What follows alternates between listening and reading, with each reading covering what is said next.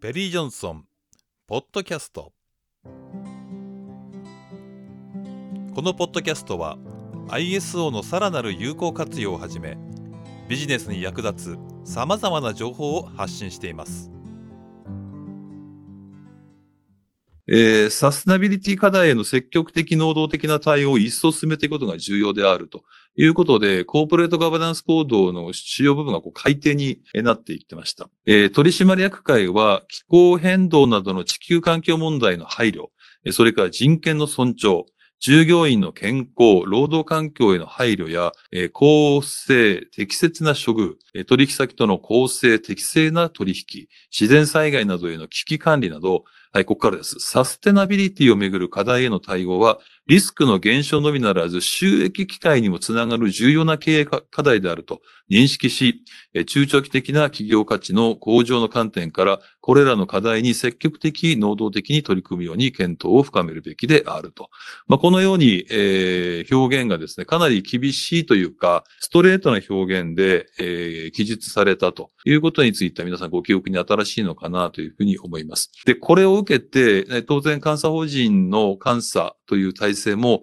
少しずつやっぱり変わってきていますし、あるいはガバナンス行動は上場企業だけのものだよねとかですね、ESG 投資、うちは中小だから関係ないし、というような皆さんにも、実はこれの改定を受けて、例えば銀行の融資の対象とか、金利の設定とかが、このサステナビリティな活動をやってるかやってないかによってですね、いろいろ変わってきたり、融資条件になったりっていうふうに大きく社会が変わってきていますので、もうもはや一言ではありません。えそれから、後ほど触れますけれども、実際に就職試験を受ける学生さんが、御社の SDGs の取り組みはどのような取り組みですか？というような話があったり、小学校のね、夏休みの宿題に SDGs について宿題が出るそうです。まあ、後でこのジェネレーションギャップについても触れますけれども、大きく私たちが育ってきた価値観、社会環境と、今の若い人たちの社会環境、価値基準っていうのが全く変わってきている。ということで、それを知らずに従業員さんの募集をしたりとか育成をしたりすると、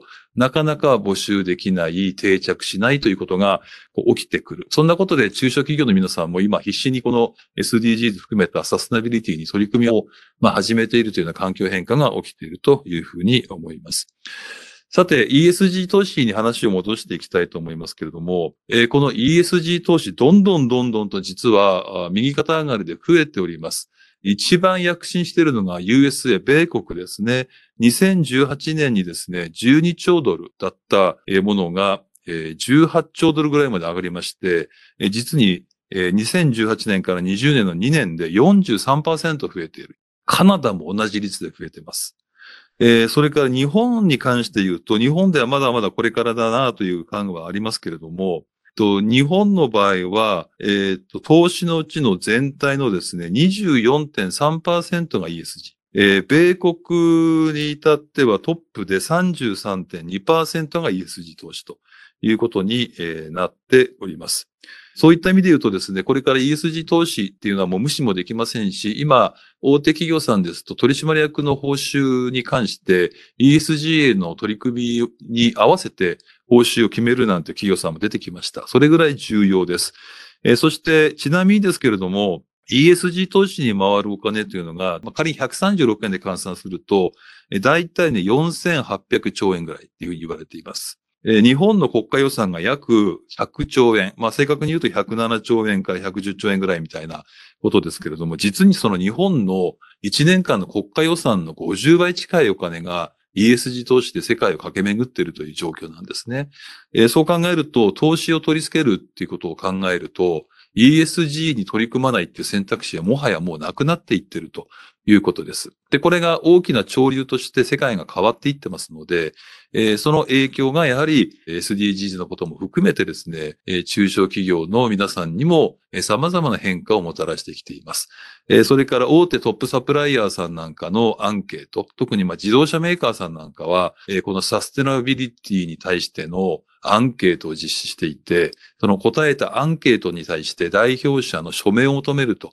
いうような動きももう一般化しているんですね。なので、他人事ではもうなくって、このサステナビリティという言葉、あるいはこの取り組みっていうのはもう避けてはもう通れないものになっているんだということについてはぜひ、えー、ご認識をね、していただければなというふうに思います。さて、SDGs についてはですね、今日ここで触れると時間があっという間になくなってしまいますので、今更聞けない SDGs シリーズを5回で連載をする予定になってますので、まあ、お時間のある時にちょっと見ておいていただければいいなというふうに思います。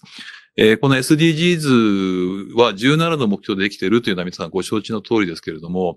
えー、究極的な目的は何かと言いますと、えー、普遍的な平和。まあ今ね、ロシア、ウクライナの問題で、えー、一体どうなっちゃってるんだろうっていうふうに、まあ心配も尽きないわけですけれども、それから人類の繁栄、地球の保護ということで、最も重要な活動としては、えー、パートナーシップを持って世界の貧困をなくしていくというのが一番大きな目的になっているんですね。えー、結局貧困がありますと、暴力も戦争も様々な飢餓の問題もそうですし、人として暮らしていくのに、真っ当な文化的なやっぱりものの考え方ができなくなっていく。結果的に自分の命を守るときに暴力に訴えるとか、えー、戦争に訴えるとかっていうことにこうなっていきますので、えー、貧困をなくそうというのが一つ最も大きな目的になっておりまして、えー、そして持続可能な開発に向けて平和と繁栄と地球の保護というものを大きな目的にしていこうということが書かれているものです。えー、詳細についてはまた改めてね、見ていただければなというふうに思います。えー、そしてこの17の目標、これよく見たことあると思います。貧困なくそうからスタートしましてパートナーシップまで、えこの17の目標についてはですね、また改めてお勉強していただければと思います。で、最近特に多い質問がですね、この17すべてに対応しなくちゃいけないんですかっていうご質問が結構やっぱり多いですね。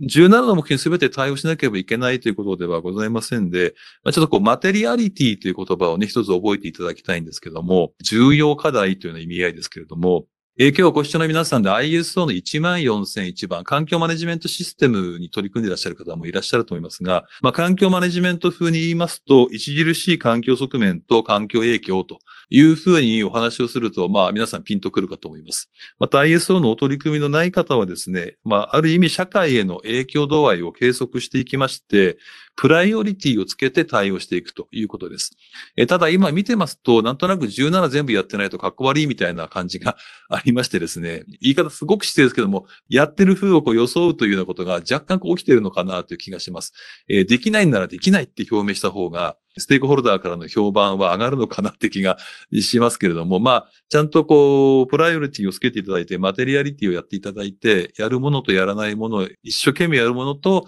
まあ大体でやるものの、こう、重み付けをしていただいて表明いただく方が、なんか紳士的というふうに思いますね。なんかここにちょっと誤解があって、17全部やんなくちゃいけなくって、全部やってるかのようにしなければいけないみたいな、まあなんちゃって SDGs って揶揄されるようなことも起きてるのかなというふうに思いますので、しっかりとそこら辺は、まあ理解をしていただいて、プライオリティ付けをしていただければなというふうに思います。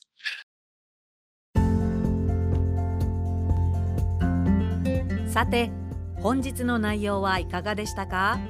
さらに詳しく勉強したい方はカタカナでペリー・ジョンソンコンテンツと検索し各種動画やポッドキャストをご活用ください。